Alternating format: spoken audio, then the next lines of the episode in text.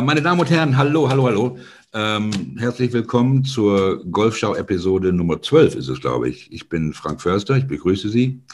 Ähm, wir haben heute einen ganz, ganz besonderen Gast. Wir haben heute unsere erste Show. Wir sind ja zweisprachig, bilingual manchmal, manchmal nur auf Deutsch. Heute haben wir unsere erste Show ähm, auf Englisch. Und es lohnt sich, ihr, Sie, meine Herrschaften, bekommen heute ein Insight into American or into professional golf von einem Professional Caddy auf der PGA Tour. Ähm, und es, es passt sehr gut, weil es ja, wir gerade sind hier am Anfang der Masters. Heute spielen die Frauen, die Amateure. Nächste Woche geht's dann los. Er hat bei den Masters gecaddied, da werden wir drüber sprechen. Er ist in Augusta geboren, ähm, wohnt äh, in der Nähe von Augusta. Ähm, es ist mein äh, neuer Freund und ähm, ich, ich bin freue mich, ich bin ganz stolz, dass er heute hier ist. Ähm, herzlich willkommen, Drew Hinesley. Hey Drew, how's it going? Good to see you. Frank, thanks for having me on. Hello to all our German friends. Yes, well, um, you know, I, I got to tell you what a what, what an honor and what a what a pleasure it is to have you on. Um, um, I keep saying it again and again and again. All we are is our what our guests are, and um, our guest list is second to none. And and to have somebody like you with your um, um expertise, your background, your knowledge, and um, your your human um, qualities to to to be willing to share all this with um, with us and and um, with with the with the German golfing public um, is phenomenal. So um, so I'm the one that says thank you and uh, and I, am I'm glad you're here. Um, we're going to have some fun. We're going to have, have, a lot of lot of things to talk about. You are um, born in Augusta, Georgia. Born in Augusta, Georgia, at uh, St. Joseph's Hospital. It's now University Hospital. It's about four miles from the gate of Augusta National Golf Club. Not a bad place to enter the world. Not not a bad place at all. Um, and and what was that? Was was that an instant connection to the game for you? No, uh, anything but. I had an uncle, uh, my mother's youngest brother, who played collegiate golf. Um, but I grew up in the United States of America, where baseball, football, and basketball are our three main sports that most young people gravitate to. And I was a very uh, seasonally focused kid. Whatever whatever was in season, that's what I would play with my friends. That's what I played in youth sports, and then into high school. Um, was very very fast and was good at football, but very small and undersized to go and play at the collegiate level. Um, but I was really good at baseball and uh, tried to go play at college. Had a chance to go play at some smaller colleges decided to go try to walk on at a big college, which was a bad decision, but came very close to making the team. Um, I was a left handed pitcher, and that was what I did. That was who I was, that was my identity.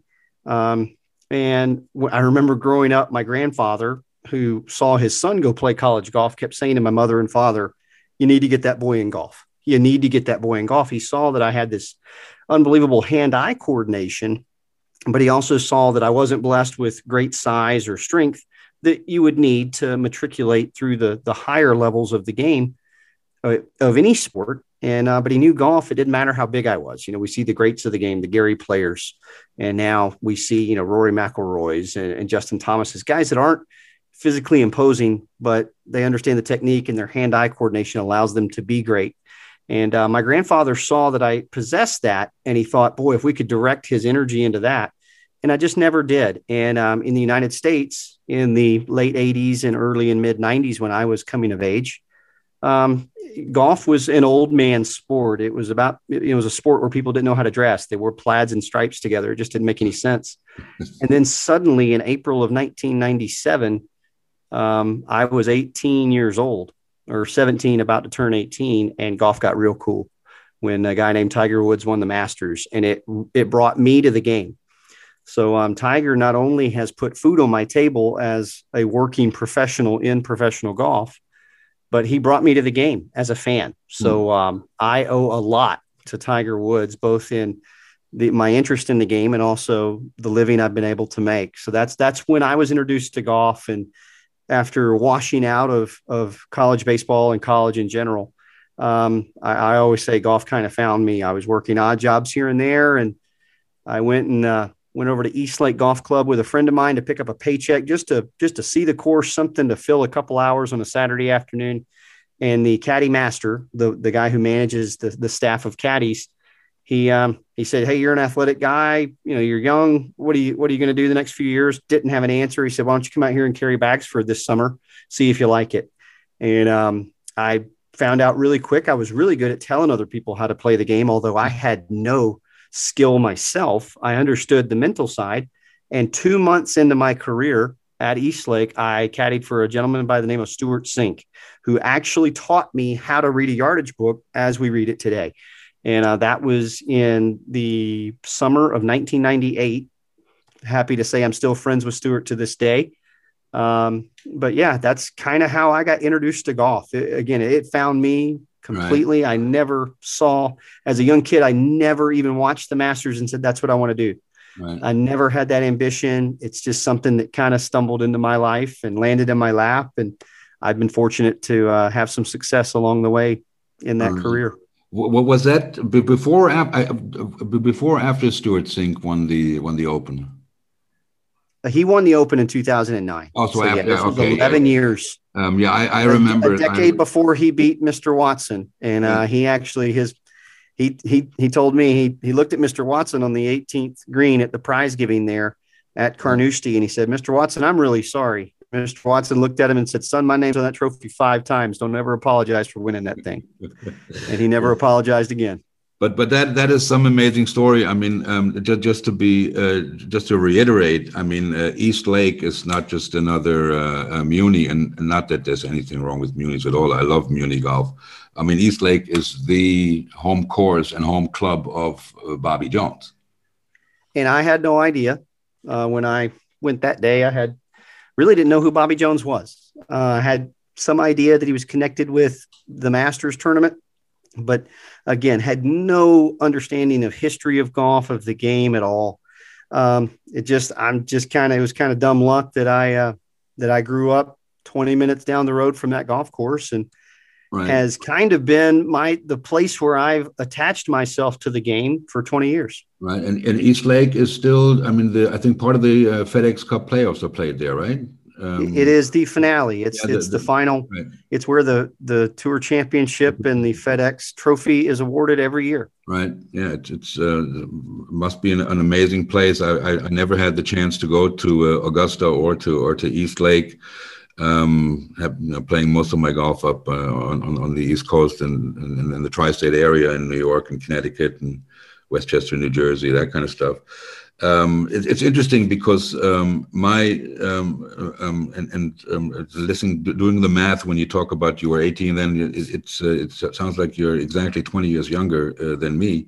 Um, and my first exposure to the game was also in uh, uh, through caddying. I moved to the states with my folks for the first time in 1974 uh, from Germany. I was, I was a tennis player. We were, you know, I was 13. We were into Bjorn Borg, and we wanted to be like, you know, um, you know, we loved Chris Evert and Evonne Goolagong, and golf was just not sexy at all. And uh, we moved to New Jersey, and um, I didn't speak a word of English. Um, and um, I went to this school in eighth grade, and nobody spoke a word of German. So finally, a kid from the neighborhood somehow took me. He says, "Come with me. We can make some money." I'm like, "Okay." Um, so he took me. This was in Morristown, New Jersey, and I believe we went to the Morristown Country Club. And he says, "You know, we're going to go caddy there." I had no idea what caddying was, so he practiced with me, and he would be like, he, he would be the player, and I would be, you know, in, in, the backyard, and I would be the caddy, and he would be like, "Oh, hand me the seven iron, son," and I'm like, I'm thinking to myself, this sucks in, in German, obviously, because I didn't speak English. But finally, he took me to the place and um, and we sat, you know, it's six o'clock in the morning, it's like Caddyshack, like the movie. We sat in the sand pit, and the caddy master would come, and we were all like 13, 14, 15, 16 year old boys, some older guys, and he would like tap the guy on the shoulder and says, "You go this one, this one, this one." I was the last one um, sitting there all alone. Somebody came to play. He picked me. I had no idea what I was doing, and I didn't start playing. I didn't. I thought it was the, the worst thing in the world. I didn't start playing till you know ten years later. So um, very not not quite as sexy as your story, but uh, that's how you know that's how I got to to uh, to uh, first time find out about golf. Um, so you became a caddy, and it's fascinating to me. Number one, well, you know, there's always a demand for left-handed pitchers. Um, you know, having been a Yankee for still still being a Yankee fan, um, lefties are always tough to come by. Um, so you became a caddy um, without really um, um, playing the game, and I think for most players here, amateurs, weekend golfers in Germany, we don't. There's no caddies here. Um, you know, everybody has their, their, their push electric push card, whatever. You know, nobody carries really. So um, golfers here are mostly exposed to caddies when they go on holiday to Turkey, to Egypt, where you know, to the States, wherever, um, where there are caddies available. And I, I, I think, um, you know, for many of them, a caddy is just a guy that carries the clubs. Um, you know, um, which you can't really blame them for because they have no idea. They don't maybe watch the, the, the tour on TV and everything like this. Um, but for those um, of us who do and who follow it closely, we know the value of the of the caddy.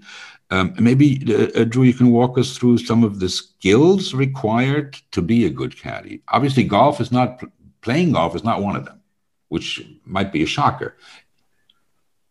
Yeah, I mean, uh, it, increasingly at the professional level, you are getting more and more guys that know how to play the game. I have learned myself how to play at a high level. Um, I have tried to qualify for the U.S. Amateur and events like that, just to give you an idea of where my game has progressed to.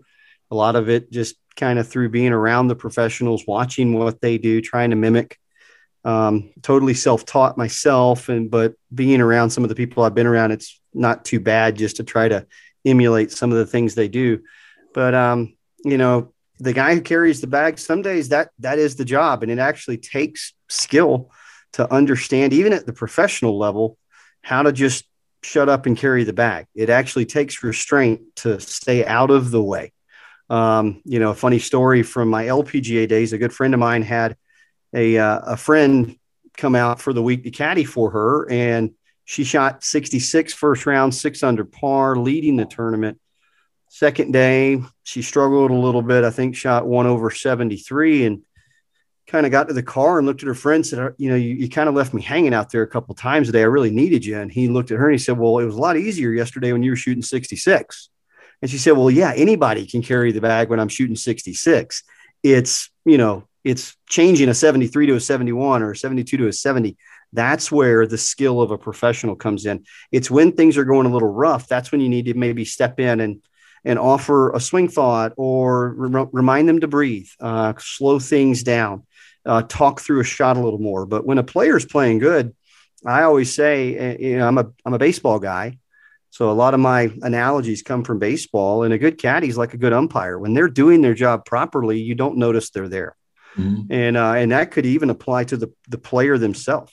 Sometimes you just let the player, you can, you know, let the player go. You provide certain information at certain points, but it's the player's decision making. If the player's making good decisions and the swing is where it needs to be, there's really not much a caddy can do to help at that stage. The only thing you can do is hurt.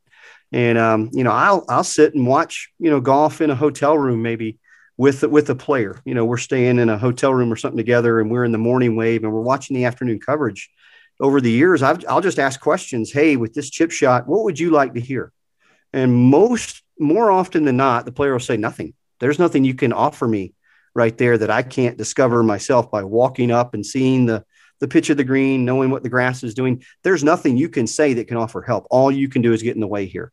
And more often than not, that's the case. Really, at that stage, especially at the professional level, your job is crowd control and making sure you know your player's not getting ready to hit a chip shot while somebody's 30 yards behind him about to hit a tee shot that could disrupt their their thought process. That's really you're you're more crowd control, external forces than you are trying to affect your player in a good or bad way. So, um, again, just carrying the bag some days on tour and even at the country club level is what you're asked for. I remember one day I was out at East Lake mm-hmm. with um, the CEO of Coca Cola and the chief operating officer of Coca Cola. And they were they had two executives from Goldman Sachs that were hosting them, and they were talking about how to monetize Coca Cola's debt to better position them globally in the next decade. That was a carry the bag and shut up kind of day. That was billions of dollars being discussed. I didn't need to get in the way that day either. So right. you kind of have to gauge who who the audience is, what they're needing from you. There's days right. where I will have a friend of mine come from out of town. He'll bring three guests. He'll tell them all about me. Say, hey, you know, next week is Masters Week here in Georgia.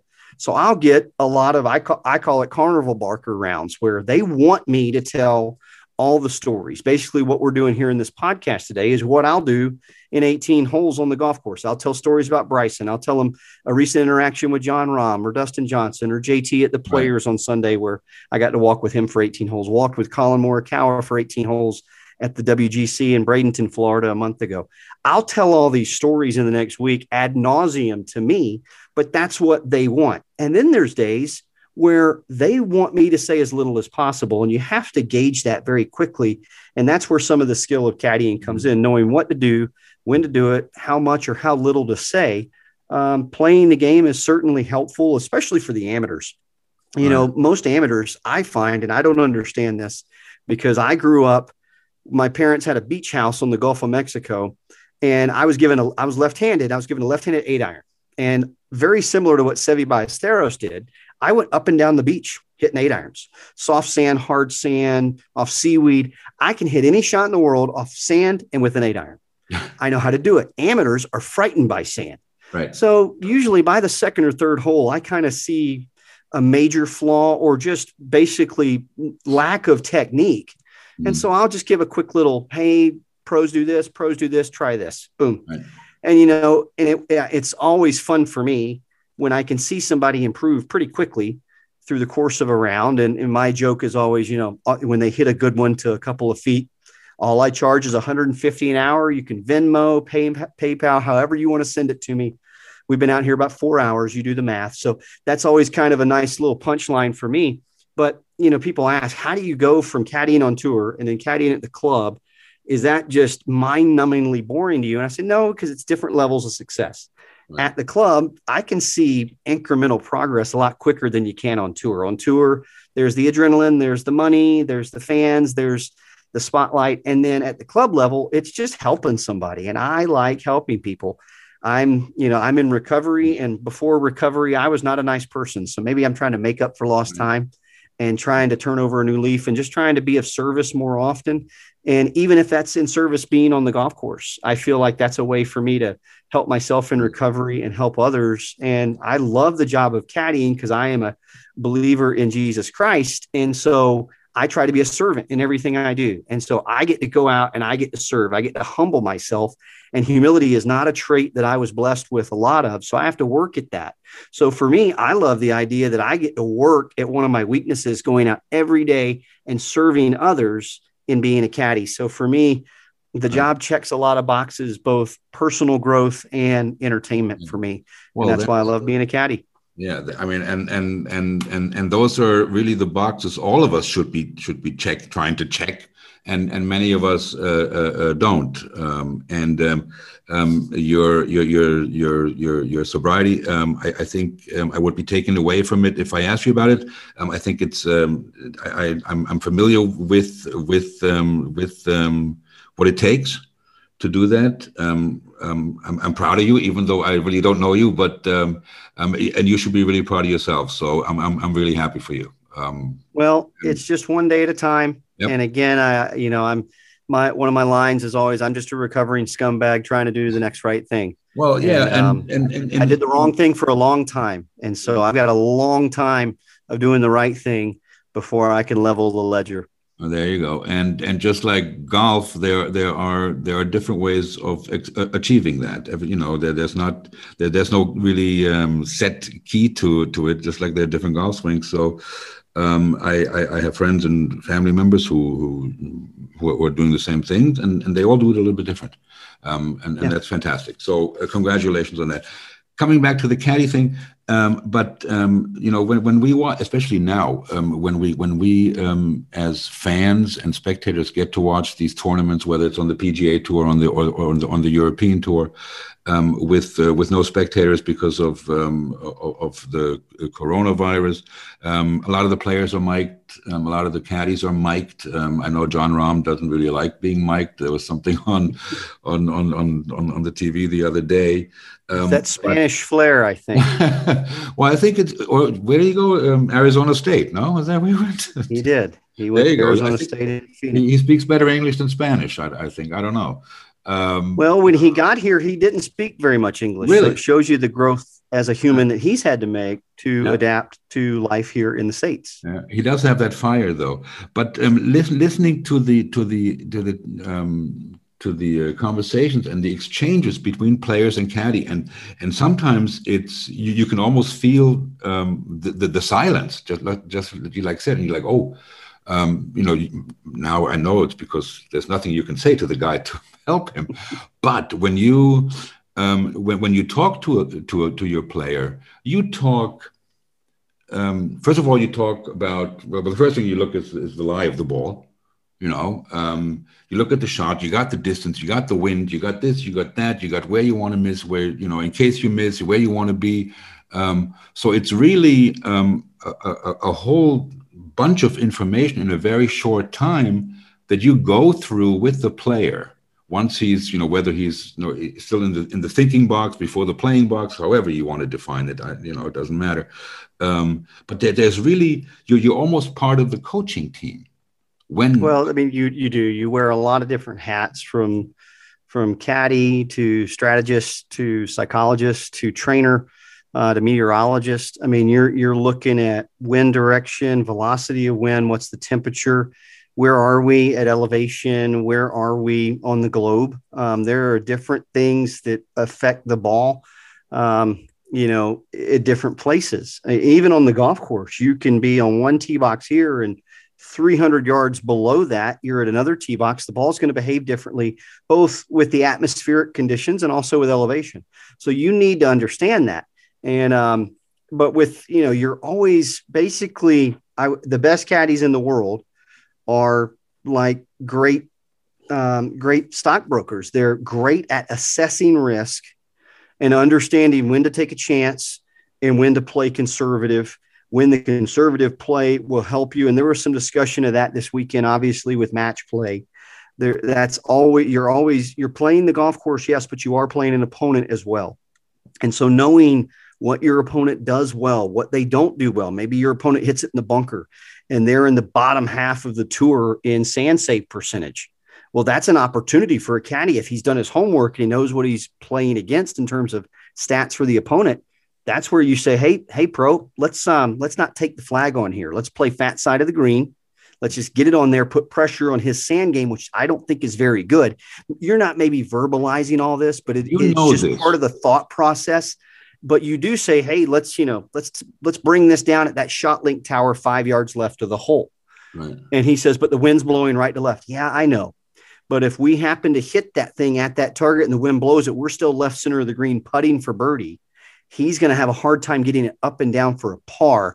I think we position ourselves there for maximum opportunity to minimize our risk, maximize our opportunity for success, and also put pressure on the opponent. So those are all things that you're floating around in your brain. And, and you're looking at these things in practice rounds. You're looking at these things when you walk the course without your pro. Okay, where where are our strengths and weaknesses? What when we have an opponent that does this, what are we going to do? When we have an opponent that does this, what are we going to do? You're always, um, you know, football teams and and and soccer teams here in the United States, football for you guys, um, they're always watching film and they're always scouting the opponent. Well, we're doing the same thing. It's amazing. our opponent all the time is the golf course, so we're scouting that. We're looking at how our strategy can match up against what the strategy of the golf course demands. Um, then you look at weather and how that's going to change your strategy. And then you look at your opponent and that also changes. So you're always adjusting. You're always making amendments to what you want to do and how you need to think. And I'm texting right now before we got on this uh, this podcast. I'm texting with a couple young ladies that just finished around at the Augusta National Women's Amateur, and I'm kind of adjusting our game plan from what we had today to now going into tomorrow. The weather's going to change, the conditions are going to be much tougher, and based on what they did today, now the game plan changes going into tomorrow. Maybe the expectations are higher or lower than we first thought, depending on what they did.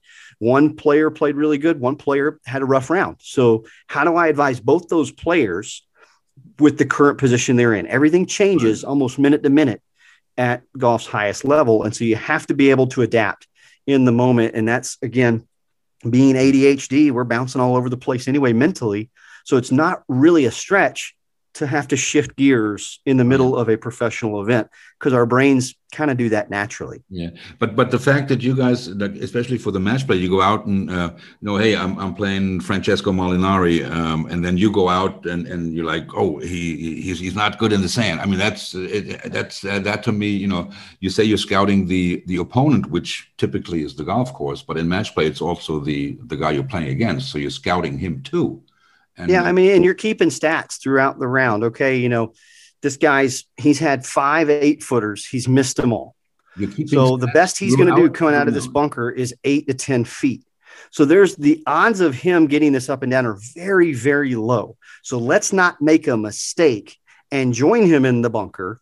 Let's give ourselves an advantage by playing more conservative or Maybe you're playing a guy like Jason Day or Luke Donald, who's just an absolute wizard out of the sand. And when they hit it in the sand, they have a chance to hole it.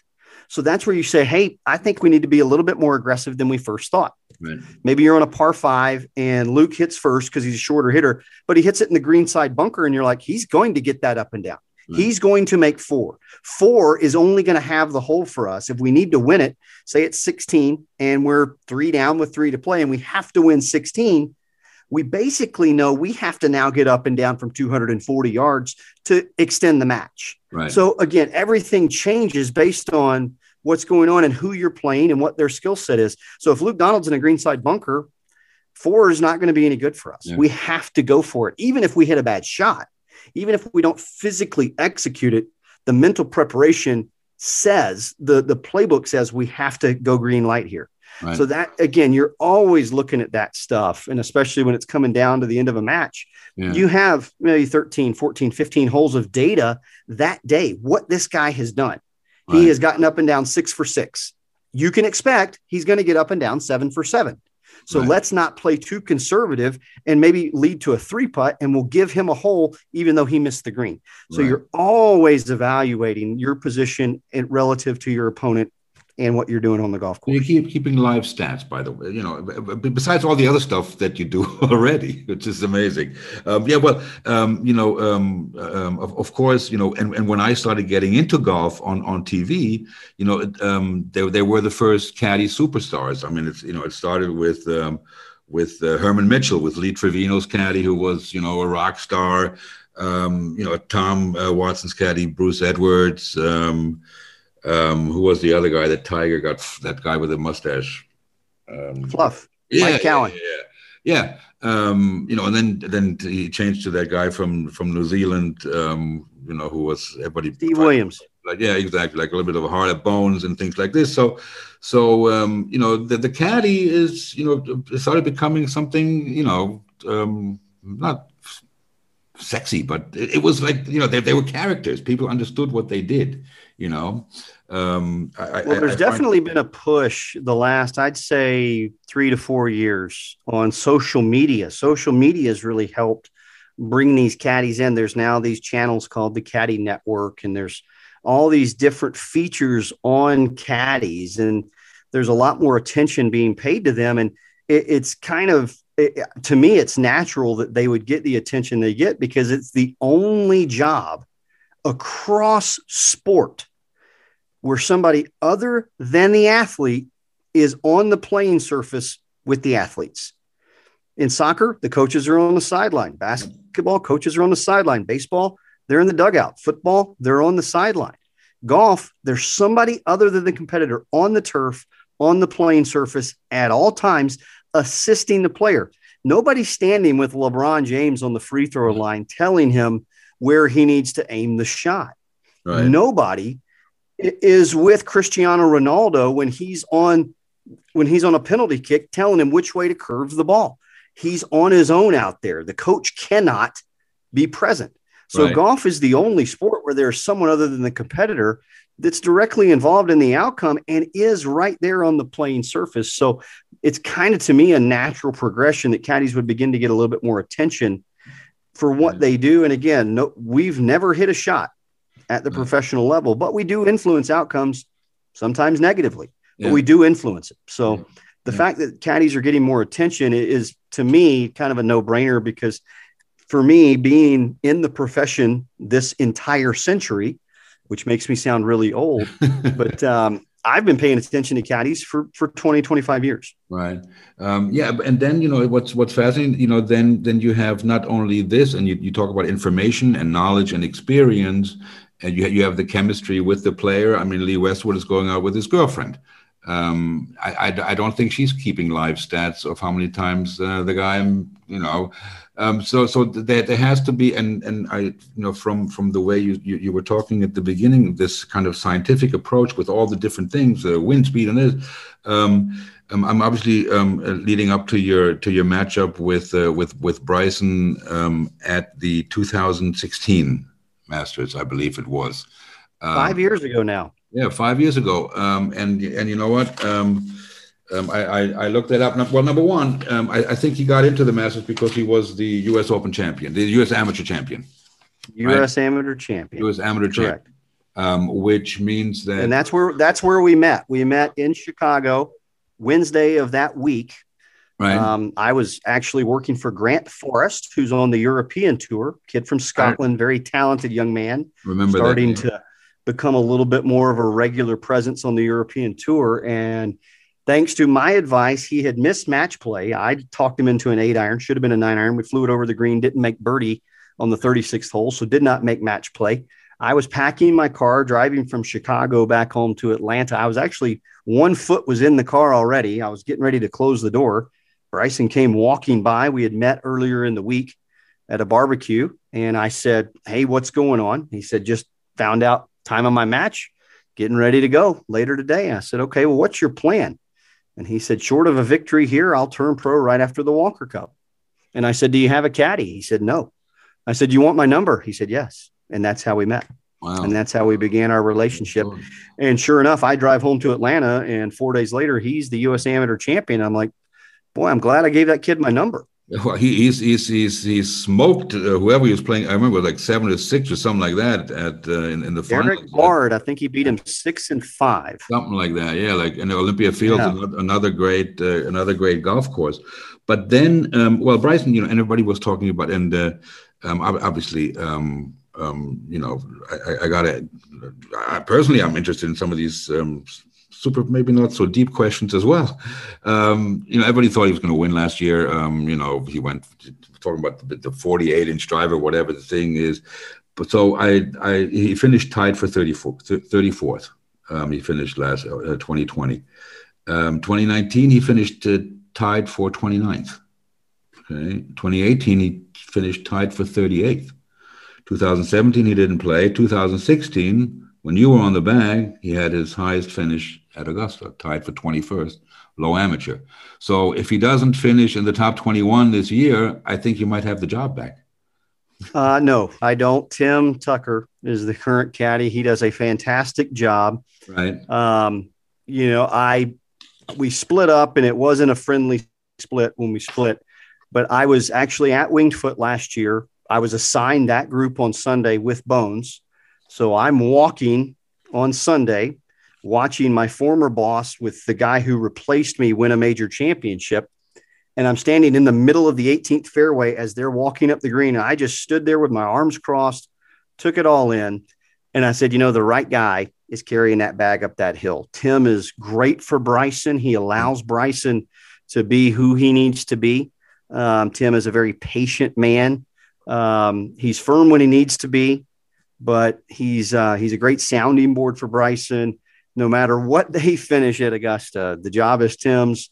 Tim is doing a fantastic job. I believe they are approaching 10 wins together worldwide.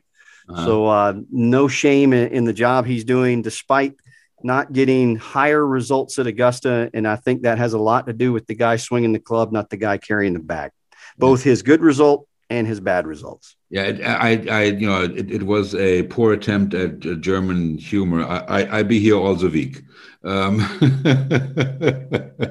uh, I, I didn't mean that at all, but uh, um, I, I, just found it interesting that um, you know that um, his, his lowest round was there a, a, as an amateur, and and j- just to, to, to, fill the folks in, when you said you were there in at, at Winged Foot in the 18th uh, fairway with uh, with Bones, and Bones is obviously Bones Mackay, um, Phil Mickelson's uh, former caddy. You are now working for NBC and the Golf Channel um, on a on a on a pretty regular basis, where you're in the fairway following these groups. Um, um, tell us a little about your work um, that you're doing there.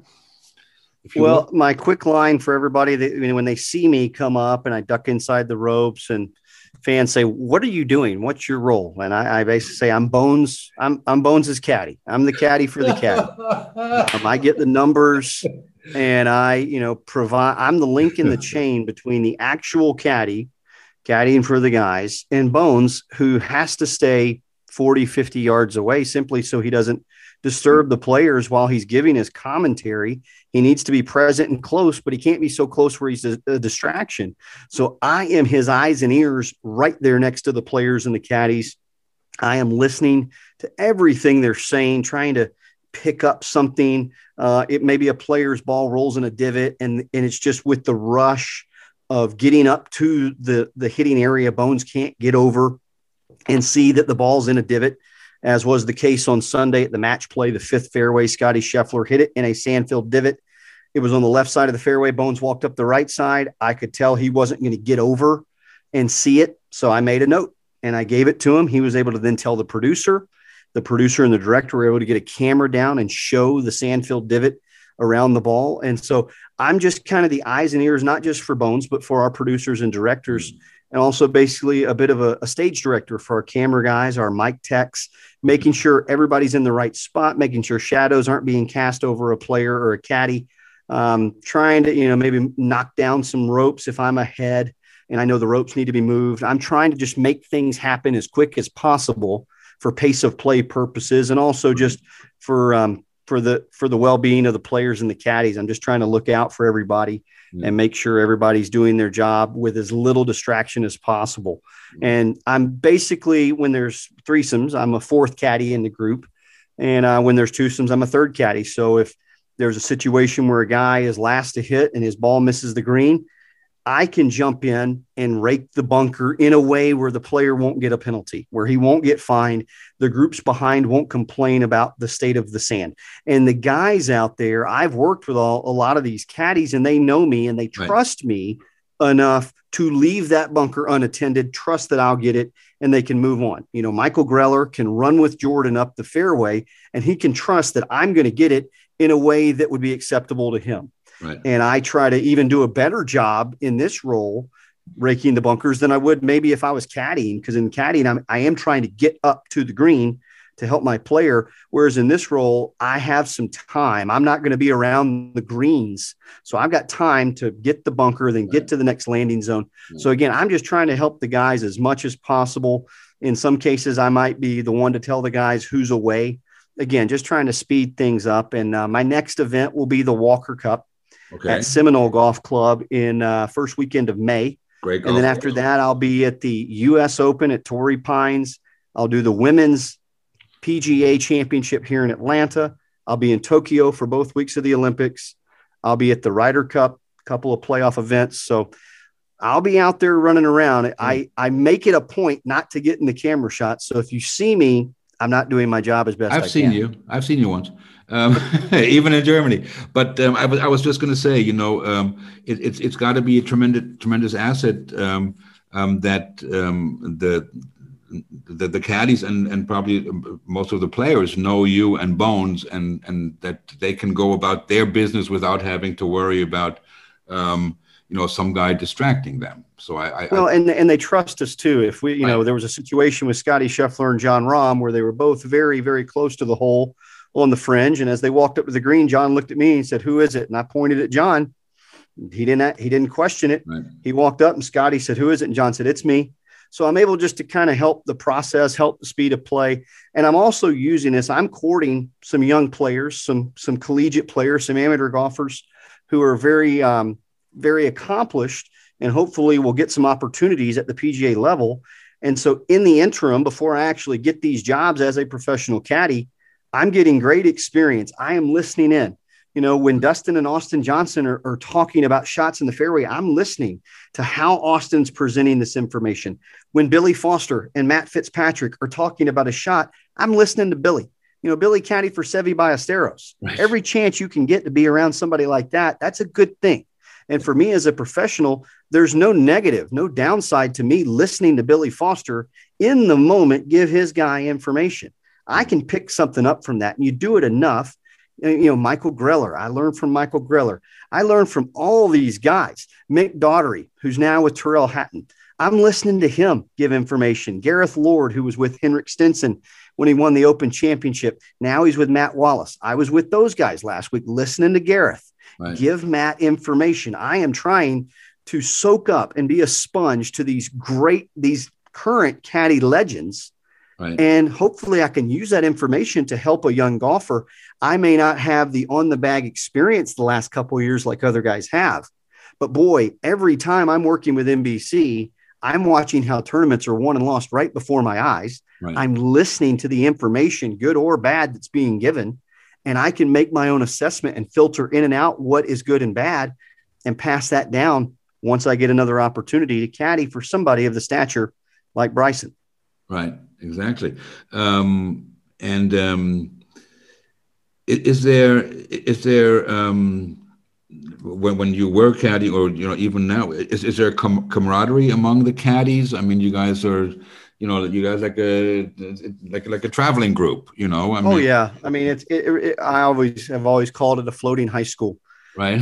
It's it's a it's a floating grade school. I mean it's the same people and it's it's a little bit surreal sometimes. You will you will be even in one country you know you'll you'll be in santiago chile and you'll leave a golf course and there will be players on putting greens and on driving ranges and you will get on an airplane and fly to brazil and when you get to the golf course in Brazil, those same players you saw in Chile on the putting green and driving ranges have already beaten you to the property and you feel like you made pretty good time. You didn't waste too much time or take a nap at the hotel.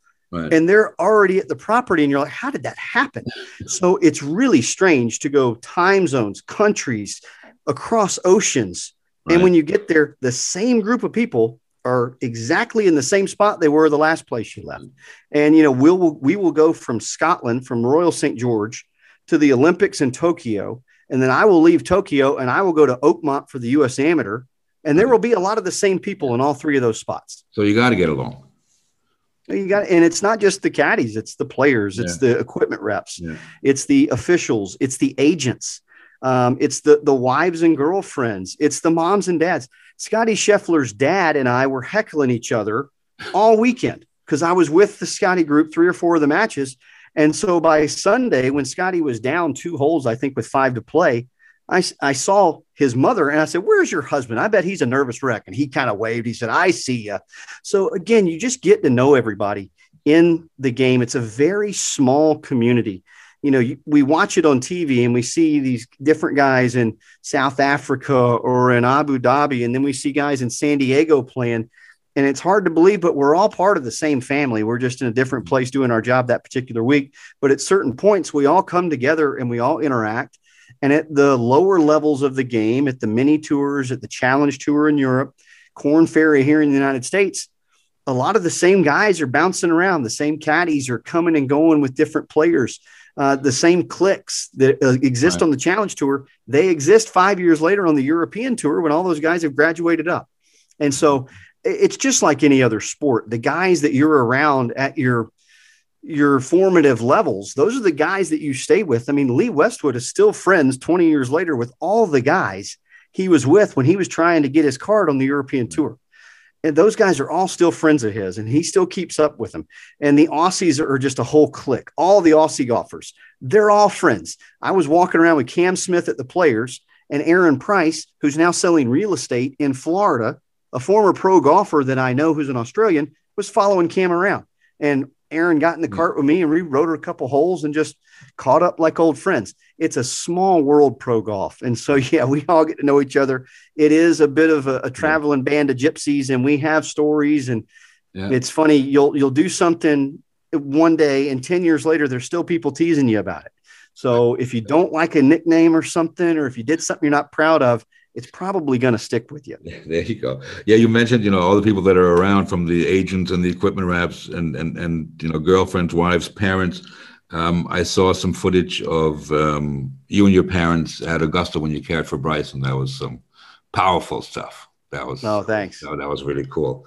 Um, um, yeah, and then you know you you have this uh, you, you have this um, a podcast yourself, um, which is called uh, My Side of the Bag, um, and and you also on your on on your social media channels you you, you share a lot of um, um, stuff from your yardage books and things like this. I remember I remember the the first professional golf event I went to as a spectator was I think it was the 80 whenever the Open was in St. Andrews, when Seve won, 84, 85.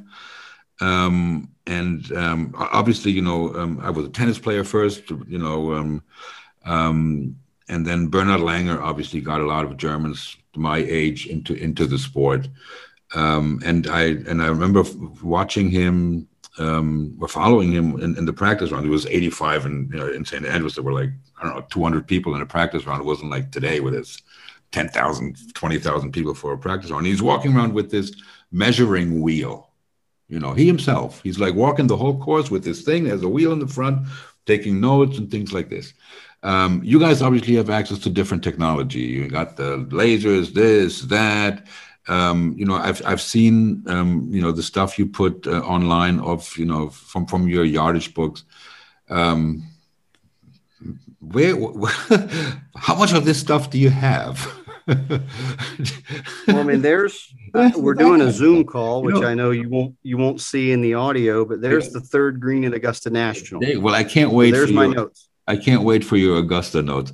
But um, um, th- this goes back to, I guess, from when you just like the player keeps notes. Do, do you keep your yardage book? Do the players keep their own? Do you compare? Um, how, how, does that yeah, work? We always compare notes and we always do keep yardage books that are applicable for tournaments we're going to play in the future. Right.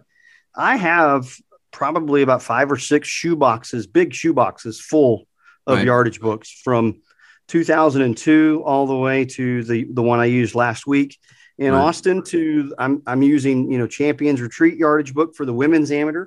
And then Saturday they will play at Augusta and I have that yardage book. And of course, next week the guys will be playing at Augusta, and I'll be posting stuff out of this very book yeah.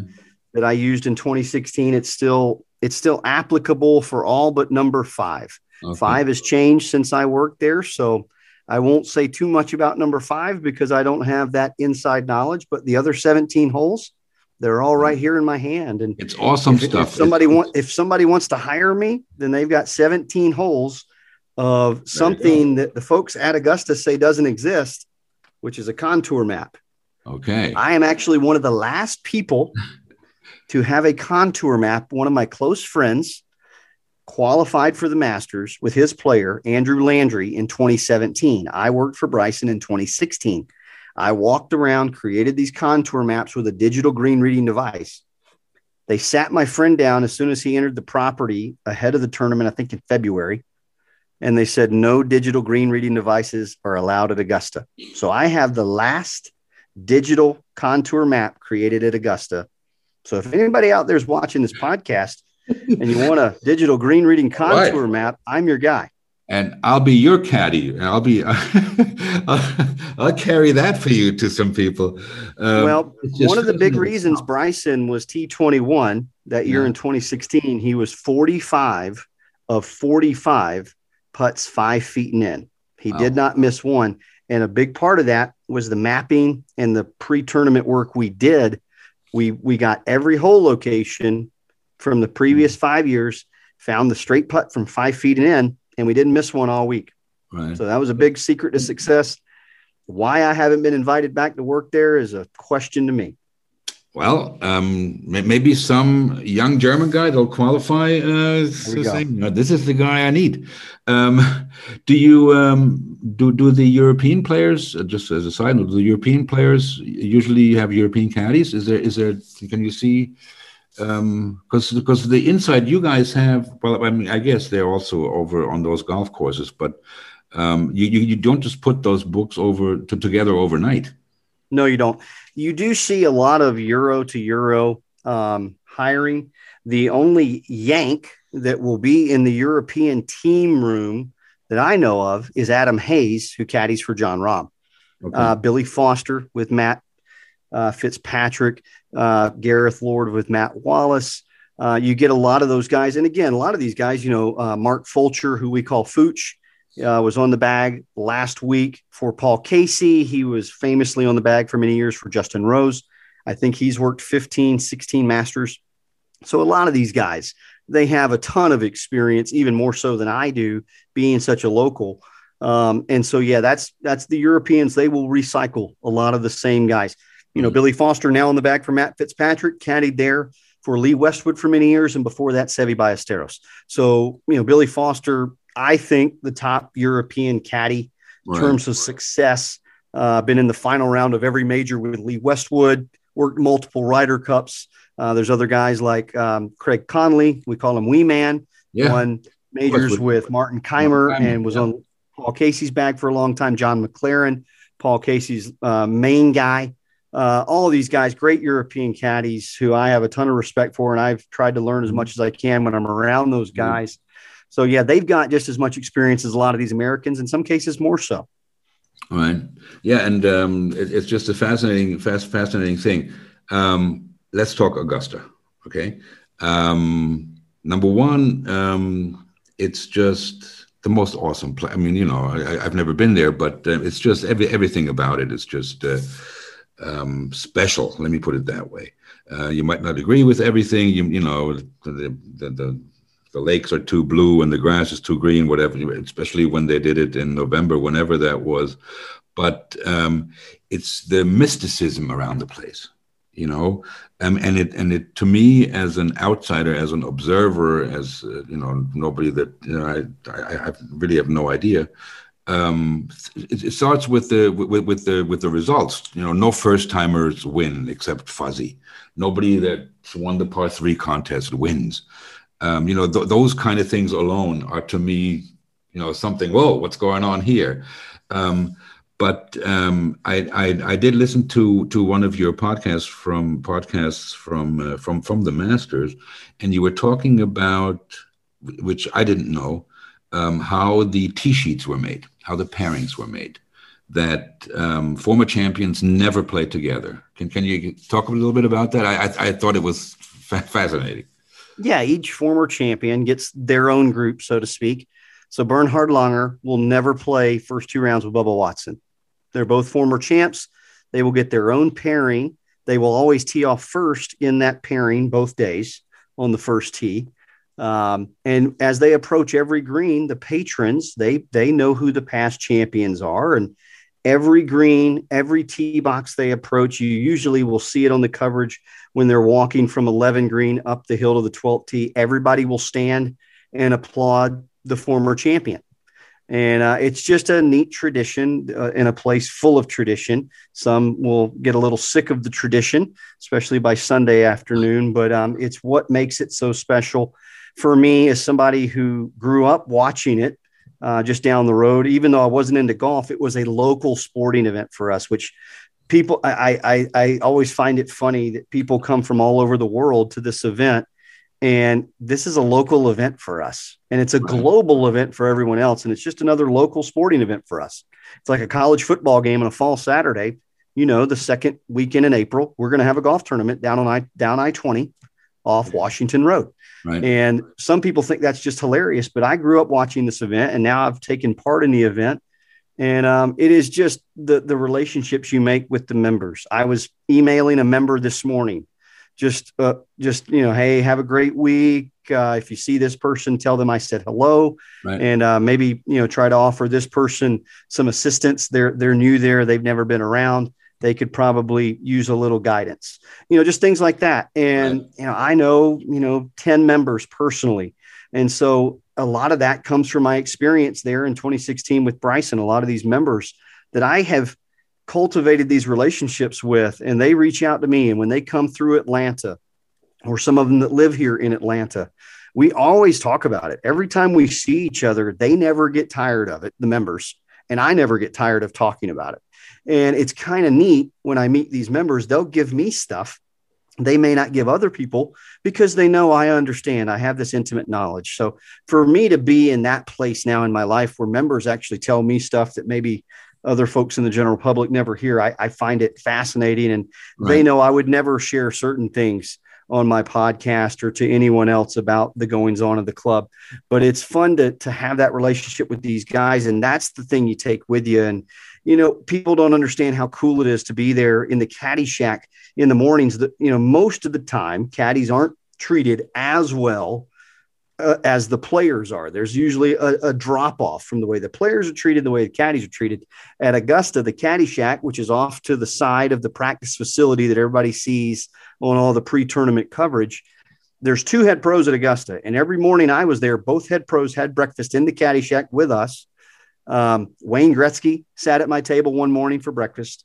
Um, Jay Haas, whose son Bill Haas was competing in that event, he mm-hmm. was in there eating breakfast with us one morning it's just so neat the people that are just kind of floating around right. and the people that you end up meeting and there's uh, and the and there was a situation where Bryson and I were playing a hole about a month ahead of the tournament, and there was a member on an adjacent hole, and I said, "Hey, this is one of the members I know. I really want to introduce you to this guy."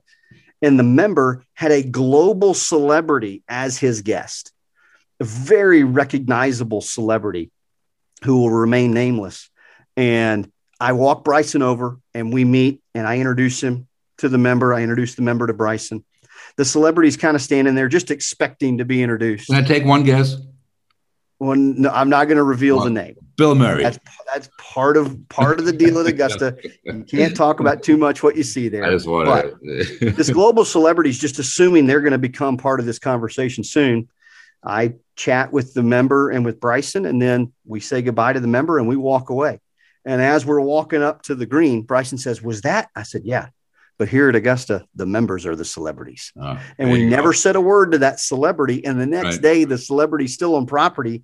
And at that point, the celebrity comes over and introduces themselves to us. Wow. And that's kind of how it goes at Augusta. You don't want to, they're not there to be interviewed. Right. You leave them alone. If they want to approach you, that's great.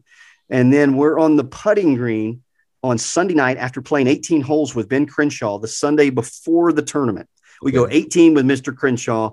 Fascinating to watch Bryson and his scientific approach debate and talk about putting with Ben Crenshaw, who is maybe the ultimate field putter of all time. Yeah. Fascinating to hear that conversation, which I actually shared a little bit with Bones last weekend. We were in Austin, Texas, and Mr. Crenshaw comes walking by our cart walking by himself. And I say, Mr. Crenshaw. And he turns, he goes, Hey guys.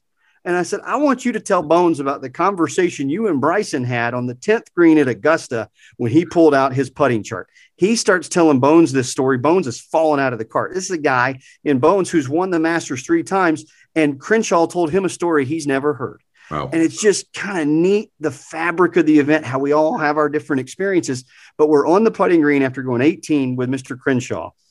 And all of a sudden, we watch Jack Nicklaus and his son come off 18 green. There's there's no one but Jack and his sons, their caddies, and me and Bryson in view. Nobody else on the property. Yeah. Right behind them, Gary Player and his son come off 18 oh. green.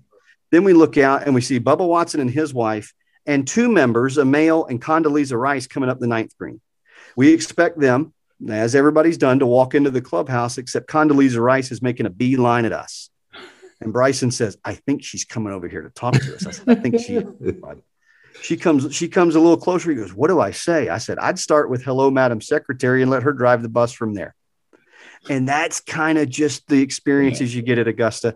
And I haven't even talked about any of the any of the holes we played in the tournament yet. Right. It's just being around the members, being at such a special place. Bryson one day in February was practicing on the on the members range, which is on the side of Washington Road, and he said, "I'm good for a while. Why don't you just go and explore?" And I walked up and down Magnolia Lane as many times until Bryson was done practicing, probably about 20 times. I walked up and down that road all by myself, just soaking it in. Yeah. And I was the only one on the road. Right. Security left me alone. And. I'm mm-hmm. just walking up and down all 53 Magnolias Wow. all by myself for probably an hour, just enjoying being there on that road all by myself. And it's things like that that you take with you. The tournament is great. The tournament you can go back and watch on video, but the things that you do by yourself when no one's around, that's the special stuff. That's the neat stuff. And one more story Sure. the sommelier, the wine steward, takes us down in the in the wine cellar, through, down an elevator. Who knows how far underneath the surface of the earth we went to this wine cellar? You feel like you're in a James Bond film sometimes when you're at Augusta. And we go down, and he shows us all these different wines. And one neat thing about Augusta that many people don't know: whatever they buy the wine for at market price that day, no matter when they sell it, whether it's a year or 30 years later, that's what you pay for it. Wow. So if you order a wine that was bought in 1984, you're paying 1984 market price for that Wow. bottle of wine. Ah, that's Showing us all these different champagnes from France and Right. telling us how much it would cost you to drink that today. And in some cases, it's staggering how inexpensive it is to drink these very, very fine wines that in any other restaurant in the world would probably be a hundred times that. And then all of a sudden, he walks us to this rickety shelf, and it looks like it, it just a good, good jolt from the air conditioning unit would knock this thing over. And there's this scribbled writing on the front of each shelf, and it's Clifford Roberts' own writing, and it says Mr. Roberts wine on the top shelf, and then right below that it says President Eisenhower's wine, and there's one bottle there, dust all over it. The sommelier takes it off the shelf, goes to hand it to me. It's the last bottle of President Dwight Eisenhower's wine that's still at Augusta.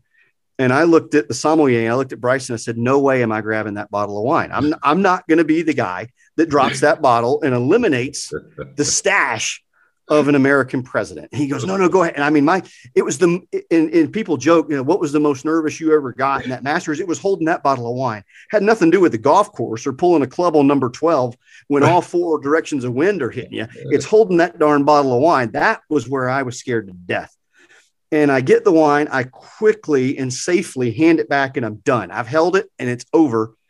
And then right below that, he says, These are the three bottles of wine, Spanish wines that were Seve's favorite three wines that Phil served at the champions dinner right before Seve's death in honor of him.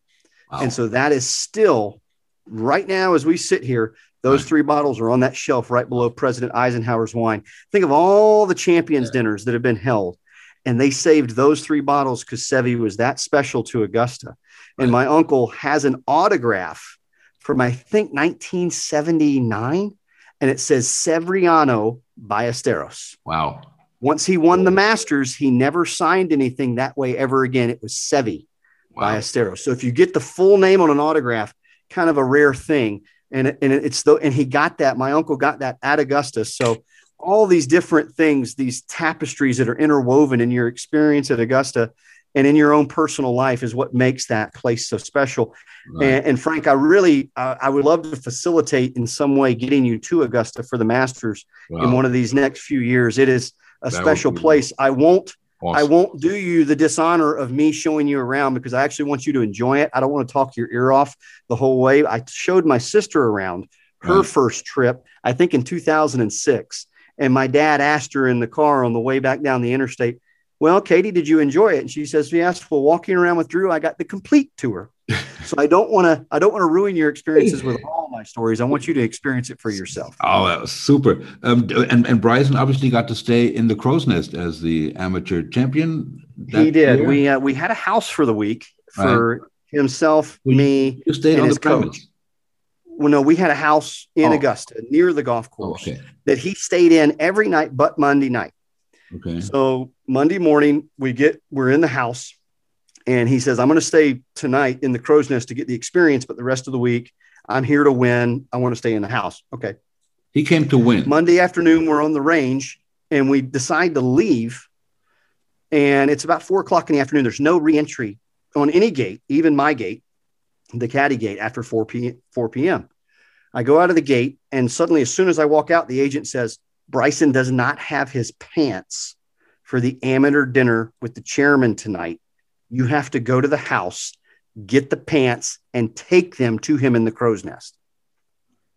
so, I, I mean, we got master's traffic, right? right? So I go to the house, I get the pants, they're wrinkled. He didn't iron his pants. He, the man doesn't miss a detail except when it comes to his own wardrobe sometimes. so I somehow, I don't know how I did this, but I talked my way through security at the caddy gate at about 5:55. The amateur dinner starts at 6 p.m. sharp. This is during the days of Chairman Billy Payne, who ruled, some say, with an iron fist. You don't make the chairman wait for anything. It's 5:55. I get back in the gate and I'm sprinting across the members' driving range alongside Magnolia with Lane. Pants under your arm. with the pants, and I'm running as fast as I can. They said there was a cart coming to get me. I wasn't going to wait. I took off. I get to the front door of the clubhouse. I tell the the sec, I tell the the lady at the front desk, I need to take these to Bryson. She said, I think he's in the crow's nest. I run as fast as I can up two flights of stairs through that skinny little stairwell drop them on the table in the crow's nest, run back down. As soon as I get down, I see the head pro. He says, Where are the pants? I said, I just dropped them off. He said, The chairman is waiting. He is not happy. I said, I'm so sorry.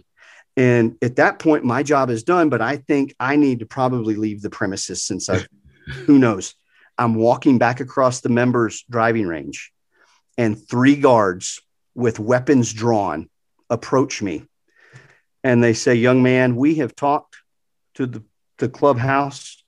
We understand why you were doing what you were doing. Let me assure you, you never need to do that again. You were in the crosshairs of three weapons. Ow. And I said, Thank you for letting me off easy. And I left and I went home and I took a deep breath. I will never, ever try to run like that across the grounds of Augusta National after closing time ever again. Wow. Those are some unbelievable story. I, I mean, that's that's just incredible, incredible. And again, Frank, we hadn't even talked about the tournament yet. Exactly. Uh, one more question about that before we get to that. Um, how how early before the event do you get to go and practice there? Um, once you, you earn in your February or something, or once, once you, you earn your invitation, you're free to come. Okay. Um, as a professional, pretty much as often as you want. Okay. Um, there was an amateur who will remain unnamed who um, changed the rules for amateurs a few years ago. They uh, overstayed their welcome a little bit and didn't show the hospitality or the courtesies, I should say, mm. that you should show when being a guest. So they changed some of the the rules for the amateurs. Now you can make five trips, okay. up to three days for each trip, and you can bring one guest every time you come. Mm-hmm. So most amateurs will make their trip with their father or their coach. And then the last few trips, you'll bring your caddy in. Right. Bryson made one trip with his coach, and then I made the other trips with him okay. just to get just to get the golf course right. down. Right. And so we we had been around the golf course probably upwards of 15 times before we even showed up for the tournament. And another thing many folks may not know as his caddy, I'm not allowed to carry his bag until Saturday before the tournament. So every time we went, an Augusta National caddy was carrying his bag, and I'm just walking around, just enjoying being there. Wow. Now, obviously, working for Bryson, there's always a task. So I always mm-hmm. had things to do. I had my yardage book, and we were filling it up with information as we've previously discussed but I didn't carry the bag until Saturday before the tournament. So before that even happens, we've been around 15, 20 times. Mm-hmm. And then, so people ask, were you nervous on that first tee on Thursday? And I always say, not really, because by that point, we had been around a couple dozen times and we were rip roaring ready to go. Right. There you go. Um, let's talk about the golf course. Um, um, what makes it so special? I mean, it's uh, we we had some very interesting discussions with um, um, with uh, Ron Prichard, um, with, with, the architect, and with with David Ogrin, who, who played in the Masters. And um, just like most of the golf, the, the what what makes good golf courses today is is the greens and the the undulations in the greens. That's that's what the defense, or, or you know, even in the days of length, and because there's no rough and things like this, um, it, it is the um, the, the greens. But what makes um, other than the outside factors of of everything we just talked about, of the green jacket, of the history of Bobby Jones, of um, you know the the place that it is of trying to win that, even to try to win a major, you know, even if it's not your first one, but the golf course itself. Um, you know, is it a second shot? How would you describe it? Is it a second shot golf course? I'm trying to sound like a like a caddy. uh, um, well, what, it's what, what part of it. You know, Bobby Bobby Jones and Alister MacKenzie wanted it to be an homage to St Andrews. They wanted to give you options, uh, both on the ground and in the air, just like you were presented with at St Andrews. And in a lot of ways, that still exists. There are some ways that many have complained that's been taken away. The trees down the right of 11, the addition of trees between 15 and 17, that now you don't get the moguls and the speed slot there you used to get 20 years ago. A lot of the tiger proofing has taken some of the options and the wide angles um, and multiple angles of play away. But there's still many, many ways to skin the cat on just about every hole there. Um, two is a great example. You can try to rip one around the corner and turn it down right to left off that fairway bunker and get it down as far as you want to create a shorter shot. I've seen Dustin Johnson on number two have as short as 160 yards into a back left pin, which is the longest the hole will play. I've seen Jordan Spieth hit three wood, three wood onto the green. The three wood off the mm-hmm. tee mm-hmm. takes the bunker down the right out of play as far as being too long. So, all different ways to play every hole based on what you want to do, how you want to attack the hole. That's one thing that makes it special. The scale of the slope. It is, it's just, it's indescribable to someone who's never been there. The mounding, the elevation changes on every single hole. Um, when you get there, the first thing that's going to take your breath away is the uphill and downhill. It is on the side of a western facing slope. The clubhouse is at the top on the eastern end of the property. And Rae's Creek and the tributary of Rae's Creek down at 13, they're on the far western edge of the property. And it's just a gentle slope all the way down. And it's, you know, 100, 150 feet from the top to the bottom of the property. And you're going up and down it throughout the course of the round from, you know, the tee shot on eight going up the hill, then back down to the gully on nine there's the scale of the place. It's just impossible to duplicate, and it's impossible for TV to truly do it justice. They are trying right. to create more 4D cameras and maybe with some drone footage this year, you'll see some different shots. I remember seeing some drone footage last year that gives you an idea of maybe the scale of the place, but until you see it for yourself, it's hard to explain. The other thing that makes it so unique is we that nobody is allowed to tee off on Wednesday past one o'clock. At three o'clock, every on Wednesday afternoon, everybody has to be off the golf course. It's not get a 250 tee time and sneak out before they shut down the tee. Right. At three o'clock, they will remove you from the golf course. So from three in the afternoon, and basically nobody really tees off after one o'clock. So the first green from about 115 on Wednesday afternoon to right around 8:30 on Thursday morning, that's when they have a chance to manipulate it, change it, do whatever they want to it. And the first thing you notice, because everybody usually goes off number one, mm-hmm. you will walk on the green on Wednesday, and then it's a severe seven, eight percent slope, the front of that first green. And when you step on it on Thursday morning, it's like you've stepped on a New York City sidewalk and wow. it will psych you out. It's amazing how fast that place can change. It's the only golf course I know that can do that. It can scare the players simply by taking a step on the putting surface. Wow. You take a step and it jars your lower leg because it's so firm and so hard. And that affects and influences your decision making the rest of the day. It's so amazing how they do it. And we all know it's coming. You hear about it if you're a first timer. And then when you experience it, and even veterans, they'll step on that first green and they say, You never get used to that first step. It scares the daylights out of you as soon as you hit it. And by the time you get up in the middle of that green and you're marking your ball, if you've hit the green, you're already thinking, How much do we need to adjust for speed? And so, if anybody ever makes a 20 footer for birdie on the first hole, you have no idea at home the mental gymnastics it took to get that ball in the hole because you know they were scared to death.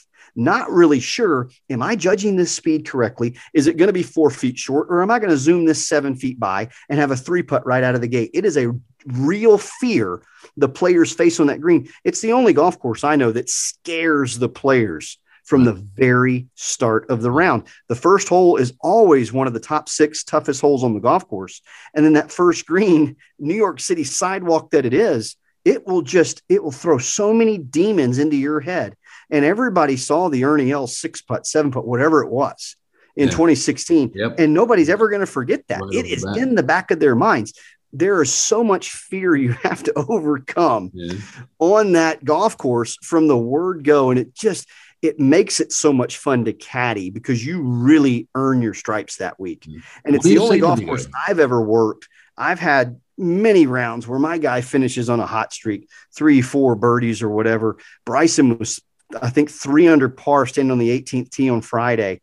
And when you're in a situation like that and your guy's just striping it, it's a laser light show. You almost say, man, I wish I could just go from 18 green to the first tee and just keep playing the next round. Not once do you say that at Augusta. You are so mentally spent, emotionally, mentally, physically spent because it's such a hard walk. You get to the back of the 18th green and you take a deep breath and you go, I am so glad I have 15 hours until I have to do this again. Right. And basically, you go home at night and you don't talk to anybody, you don't say anything. You may watch a little bit of the coverage, but you really are just trying to not think because it it actually gives you a headache thinking so much. And by the end of that tournament, the guys that have won it, they look exhausted and rightfully so because it is such hard work.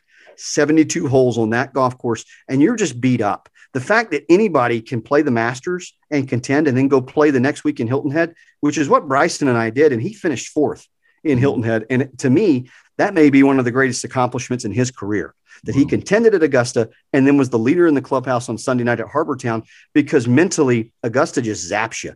Everything in you it takes to get around 18 holes there. And that's what makes it so special. And that's why it's almost burned into all of our memories because it takes so much effort every single shot, every single decision that you remember it the rest of your life. I can tell you exactly what was said at certain points on the golf course throughout the tournament. I can give you verbatim our conversation. It's just so burned in you because you're putting forth so much effort to just hit a single shot.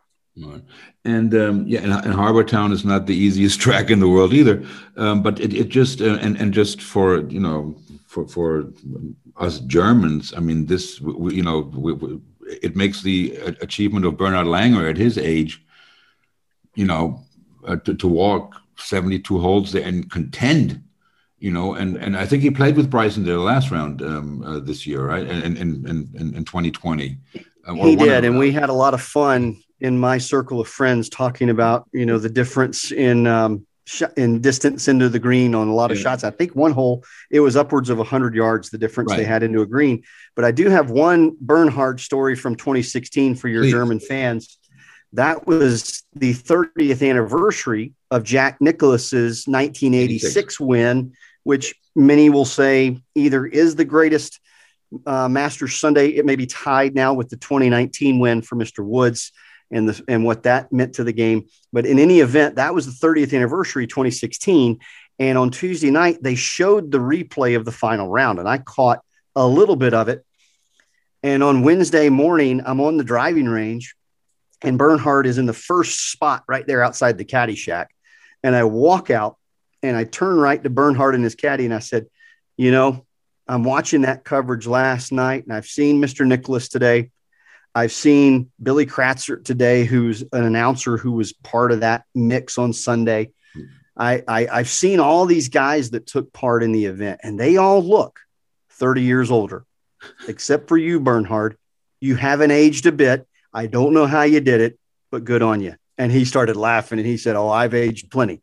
So I had a little yeah. fun with Bernhard the mm. day after the re airing of the 1986 Masters, and he was quite gracious, as you would all expect him to be and quite friendly and we had a nice little little joke at his expense He, he's definitely our athlete of the century here. Um, and even though golf does not get the coverage uh, it, it, deserves and the respect it deserves, I mean, we had Sophia Popov win the when the the Women's Open. Uh, she didn't win uh, Athlete of the Year, which I thought was kind of strange. But um, um, yeah, he, he does look good, and um, he you know he's personally responsible for me um, spending you know I guess it must be up to six figures now on this game in the last forty years. Because um, when I saw him at St Andrews, um, and I didn't really play golf, and, and I was standing on a hill with like 20 people, and I said on the first hole he hooked it almost to the wall on the left there to the to the shops. And I said, Hop Bernard, which means let's go Bernhard and he's maybe 30, 40 yards away. He turns around. I'm standing in a crowd of 30 people. He looks me straight in the eye and he points at me and he goes like this.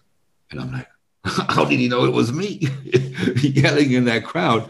And that's when I got the bug. And I, you know, it was the first. Now in Facebook, we all face thumb up, but uh, um, that that was to me an, an, an, amazing moment where I said maybe this is a cool game.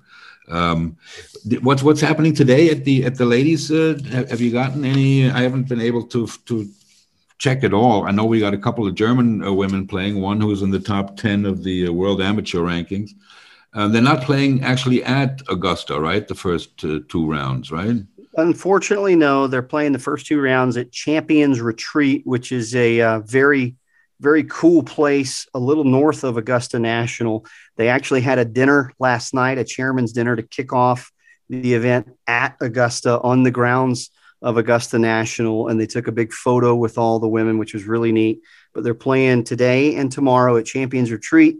The entire field will then Friday go and play a practice round at Augusta National. And Saturday, the top 30 women will then play a televised round on NBC here in the States and uh, for the championship. And it'll be the second championship, of course, the first one by Jennifer Kupcho of Wake Forest, where Arnold Palmer also went to school. So that was a neat parallel for the women, their first champ coming from Mr. Palmer's alma mater. But uh, today, right now, the leading score is four under par, which when I saw the hole locations today, and I know that golf course they're playing on, I thought 68 was the best possible score. There's one lady at four, and then tied for second is only one under par. So, very difficult conditions today. There is a front moving through this area. I've gotten a lot of rain and thunderstorms here at my house. They will be getting that any minute now in Augusta. I'm not sure if they're going to finish the round down there, as a matter of fact. And then we're supposed to get lows below the freezing mark overnight here. So tomorrow it will warm up a little bit, but it'll be a very, very cold, windy day down in Augusta, Georgia. So I would imagine somewhere around even par, maybe one under is the lead when they head to Augusta National, where it depends on how they set up the course. Again, the ladies do have somewhat of an advantage where they will see a slightly softer test than the men will see. The rain we're experiencing now and that Augusta is experiencing basically here right now is the last rain that's forecasted through the final round next week. So yeah. they it's almost a perfect scenario for the superintendents and the agronomists down at Augusta where they get rain now and then they get to basically slowly tune that place up. And Wednesday afternoon, as we previously previously discussed, they will basically suck as much moisture as they can out of that ground. And the freezing temperatures actually help too, because that evaporates a lot quicker. So the colder it gets, the better it gets for dryness. So by Sunday afternoon next week, you will see a very, very firm and fast Augusta National, which we did not see in November. Quite soft. Course played a little bit longer. It'll play shorter, but it'll play very difficult around the greens. And um, I wouldn't be surprised to see a single digit score winning the Masters next week. It'll be a very similar to a Trevor Immelman, Zach Johnson. It could be cold and windy next week. It's supposed to warm up a little, but it's very cold leading up, which usually tells you the course is going to play very difficult. Um, did uh, did Zach Johnson um, lay up on all par fives on all four days when he won? Was that or is that a myth? He, did, and uh, I believe only three times has the winning score been over par. Zach's one of them. He's the only one this century to have won the tournament with an over par plus one score. Right. Okay, so you're going to find it uh, uh, difficult and uh, and and tough. Unfortunately, no Germans are playing. Uh, Martin is uh, in a little bit of a slump. Uh, hopefully, he'll turn around. Um, at some point, um, you know, you don't win the U.S. Open like he did, um, with, you know, wire to wire by seven or something when he won um, and and just disappear. Well, maybe you maybe you do, but uh, I think right now I'm looking at next Thursday's forecast for Augusta, and it's um, going to be 74 degrees, going to be a low in the morning in the mid 50s, but the wind is going to be blowing at nine miles an hour with gusts up to 25 miles an hour. Yeah. So it's going to be, it could be a really, and again, mm. things are obviously subject to change. Yeah. But if those winds Friday, there's going to be gusts up to 27 miles an hour. Mm-hmm. So if you get that kind of win, I, I, almost think it's impossible for double digits right. to be the winning score. It'll be uh, seven, eight, nine under. When when you prepare, how how how important is like a uh, a morning afternoon start or, or an afternoon morning start in the first two rounds? Does that uh, um, something because you know I guess in Europe maybe more than in the states because yeah. uh, the weather changes more and and usually in, at the British Open they just have a you know first tee start and things like this. Um, it, that's obviously something that you got to factor in also. I mean, you have, you have no control over that. Yeah, I mean, the, the, the you're going to get a morning round, you're going to get an afternoon round. It just it's how bad are the conditions one day to the next. It usually will even out here. Is it's cool in the morning, you'll get a little bit calmer weather, and then as it heats up, that's when the winds pick up a little bit. You get more activity in the atmosphere. So every afternoon round will be a little bit more challenging.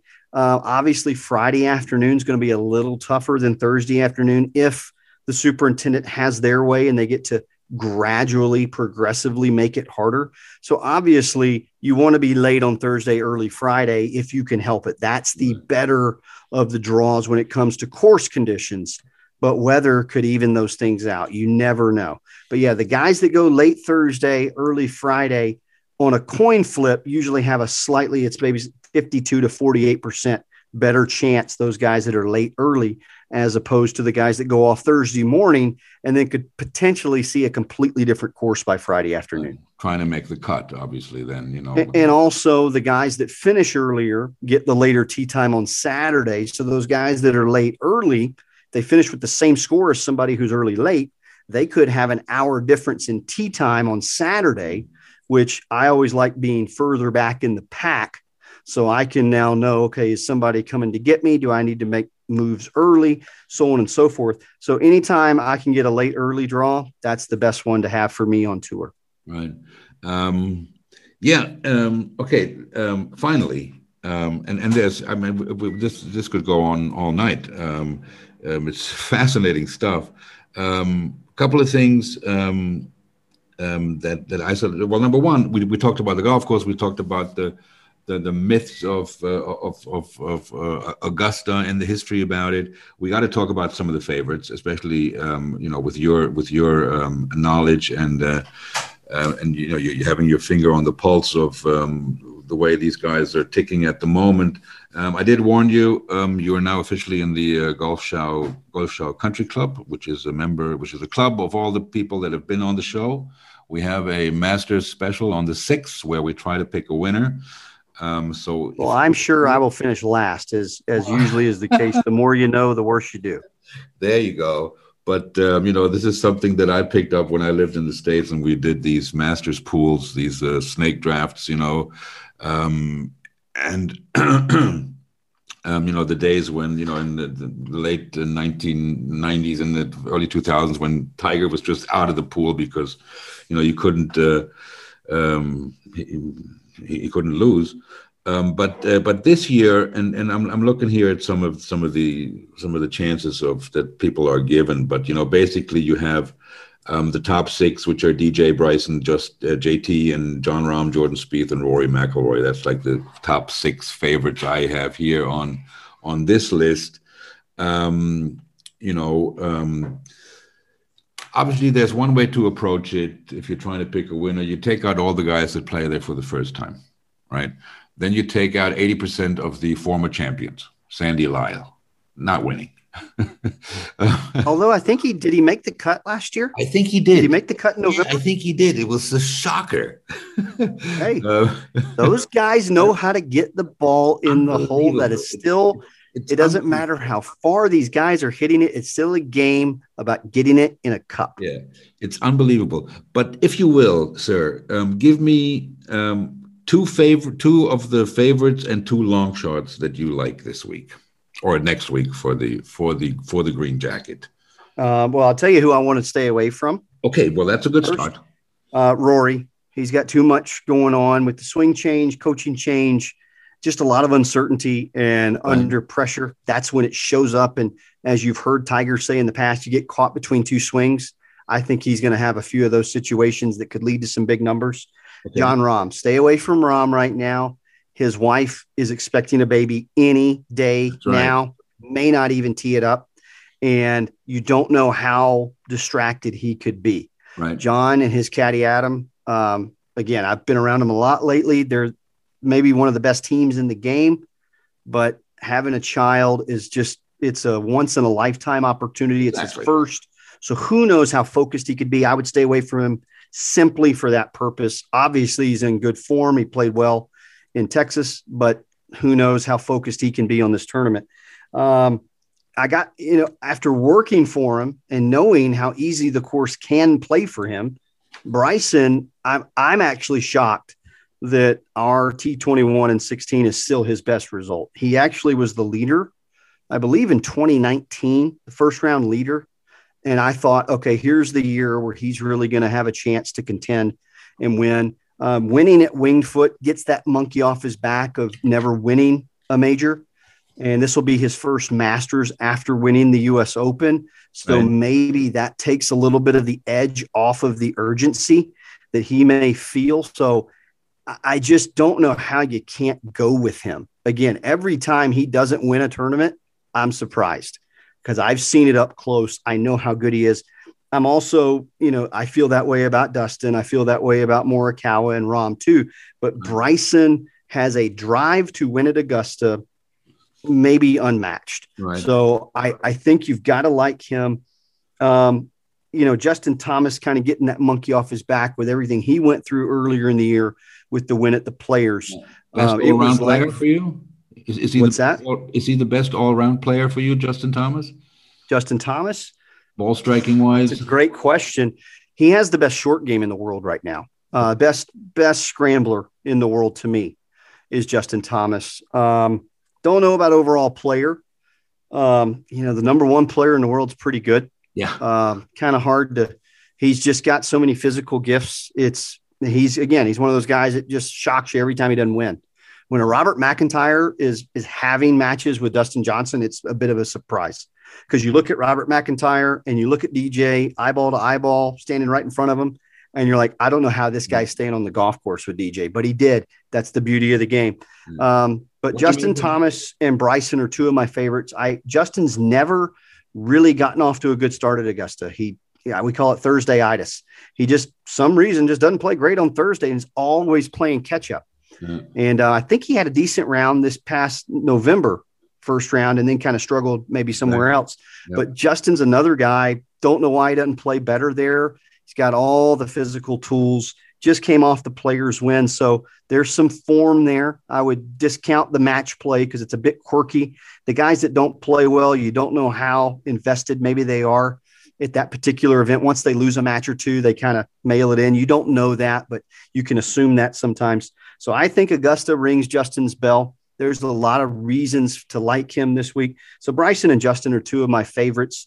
Mm-hmm. Um, a dark horse that I think a lot of guys aren't talking about that's actually shown some good form and has a great track record at Augusta is Jason Day. He's healthy. He's got a runner up finish there. He's played many, many, many times. Um, I think Jason's going to play really well. I think the stars have come together for mm-hmm. him. He, again, he's healthy again. Um, talking to his coach, Chris Como, who also coaches Bryson, talking to Chris a couple weeks ago.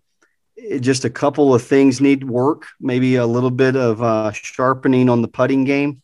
Right. And everything else is really there for Jason right now. So I think Jason Day's a, a guy I would I would put in my lineup if I had a chance. Right. What do you make of uh, Jordan? yeah, Jordan. I mean, he's he's playing great. I was with him in Phoenix. Surprised he didn't win there. I was with him somewhere else, maybe the players. Um, I've been with I've been around Jordan a lot. I was around him a lot in Austin. Um, he again, he knows how to get the ball in the hole. Right. Bryson and I played with him the first two rounds in 2016, and Bryson was just filling up the stat sheet. I think the front nine on Thursday, Bryson was seven for seven fairways hit, eight of nine greens hit. The only green Bryson missed was number eight, and we drove it to about 15 yards in front of the front edge, and we just bounced it over on our third shot. That was the only shot really he missed on the front nine. I think Jordan may hit one or two fairways, hit three greens, and he was three under making the turn. We were even par. Bryson had steam coming out of his ears. So Jordan knows how to play Augusta. Yeah. It's it's just a matter, and he's got his driver kind of controlled a little bit. So yeah, Jordan's. I think he's going to be a betting favorite just based on his current form right. and his success there. He and Michael do a great job together. Exactly. Um, who do you like? Um, not not just for, let's just not, not just for the Masters, but when you look at some of the young guys, um, you know, and obviously us Europe, us Europeans, you know, um, we understand, um, you know, at least us continental Europeans, that our guys um, are just can, can, only be good if they play college golf in the states. Um, I'm thinking obviously of Victor Hovland. Um, you know, I don't know which college he played. Uh, Arizona, Oklahoma State. Oklahoma State. unbelievable talent. I think, right? Um, who who do you like? Not only of the Europeans, but but the, but the young guys that are coming up, and I think Morikawa, you know, is, is one of them. And even all those other guys, they're not so old. When you talk about DJ and JT, and you know, they're not old guys, but but from the young guys. Um, well, looking at the Europeans, I have been impressed from the moment I saw him. I think last year at Wingfoot, Victor Perez. Right. Physically the big, guy. big, yeah. big guy. Yeah. And he's got JP Fitzgerald on the loop, Rory's old caddy. Okay. And um, they were kind of teasing a little bit last week. It may have been off air, but they made they were kind of teasing saying that might be a better career move for JP going to Victor Perez than it was for Rory ditching him. Uh, in, in, hindsight, you know, five, six years down the road, you never know. JP yeah. may be in a better position with Perez. Big, strong guy. yeah. He, you know, he's going to have all the length he's going to need to play there. And JP has been in the final group. We all know about the 20, 2012 collapse of Rory on the back nine, but he's got a guy on the bag that was the 54 hole leader at Augusta. So JP has a roadmap to how to get in the final group on a Sunday. And now it's just a matter of can his guy execute if he happens to get him there again. Uh, so Victor Perez is a guy I'm pretty high on his stock. Mm. Um, obviously, Tommy Fleetwood's in, in a good place. Uh, Matt Fitzpatrick has been playing fantastic. Again, has Billy Foster on the bag, mm. decades of experience around Augusta. They really work well together. Um, a guy that uh, not he doesn't get a lot of coverage in America just simply because he's Korean. Sungjae Im. he's the current Iron Byron he doesn't miss a shot. He hits a 15 inch cut. When I say 15 inches, it doesn't move 24 inches, it doesn't move six inches. It's a 15 inch cut every single shot. It's amazing how repeatable his action is. And at Augusta, you want consistency. You want the the the more opportunities you get, the the higher your odds are of success. He's going to get his opportunities. So Sungjae Im's a guy, and another guy from right. He's a young what's kid. that? He's, he's a young kid, Sungjae. He's like, oh yeah, he's 24, 25. I mean, he's like that. Yeah. yeah, yeah, kid. He's right in that same vein with all the other guys. And oh, another guy that's been playing really good, that's ascended into the world rankings pretty high. That's that I think you need to keep an eye on. He's kind of the the modern day Lee Trevino is Abraham Ancer. Yes, he's a guy I really think could play well. He was very, very upset when he lost his match, his playoff last week in Austin he really should have gotten into the knockout stages, got a bad break. Kevin Streelman made a long one on him in a playoff. He was fired up going back to the clubhouse.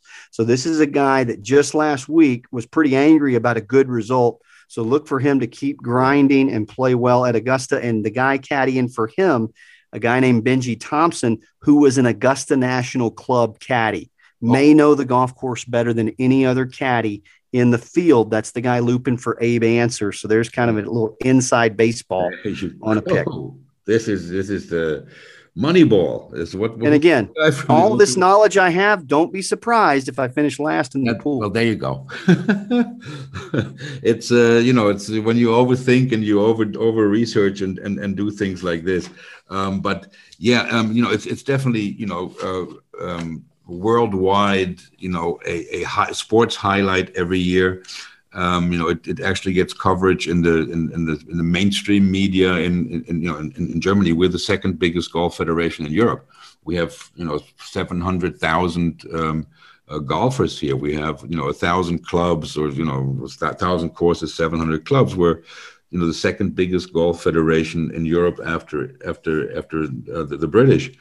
Um, and um, you know we, we don't get to see the Masters on free TV. You know it's on Sky Sports. We had um, actually um, my friend Gregor, who is the German commentator for Sky Sports, um, on on the podcast as well.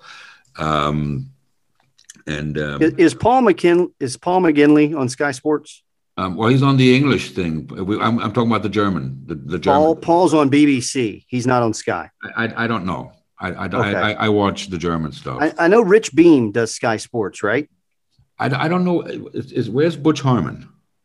Butch is Butch does Sky, and I think Rich Beem is their on course commentator out with feature groups because Rich is always working with me and Bones wherever oh, we end up going. It seems like okay. we're always with Rich with Sky Sports. Right. And my joke to Rich is, "Hey, do you need my routing information so Sky Sports can send me a direct deposit for all the work I do for you. Well, uh, and I always tease Rich about that. So I think he's the guy.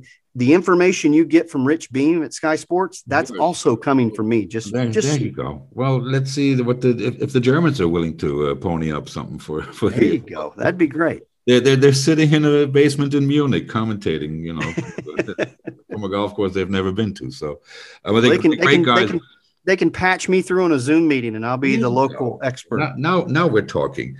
Um, Drew, um, you know, there's there's so many things, um, but it's we, we've been. I've, I've, taken too much of your time. I hope you do come back. I want to talk to you about things about the distance report, about measuring devices. You guys now being, you know, there's there's just a ton of stuff to uh, to to talk about, and um, um I, I think um, we'll um, we'll we'll save that for for the next time. I want to thank you from the bottom of my heart, and and I and I mean that. Um, um, you taking the time, even on short notice, before the Masters, you got a couple of uh, um, uh, women or girls. I mean, you know, some of these uh, women playing in, in the amateur. They are fifth, the number one amateur in the world is fifteen, right? She she just yeah, I think so. And yeah, and she, one of the players that I'm consulting with is Caterina Don from Italy, so European. Yeah. So oh, there you go, there you go, yeah. and. You know, um, uh, um, at the Ryder Cup, we're going to have to have some talks before that, you and me. That sounds good. I'll be there working. so yeah, there you go. Um, listen, I wish you nothing but the best. Um, major respect. Thank you for sharing your insight. Um, I will send you the details about what's going on on the sixth. Um, if you have time to jump on, it would be great. Meet the other fellows and give my best to Georgia, give my best to the country I love that I miss living in, and uh, enjoy Masters Week. And I'll talk to you soon, I hope. Frank, auf Wiedersehen. Auf Wiedersehen. Mach's gut, mein Bester. Take care. Bye.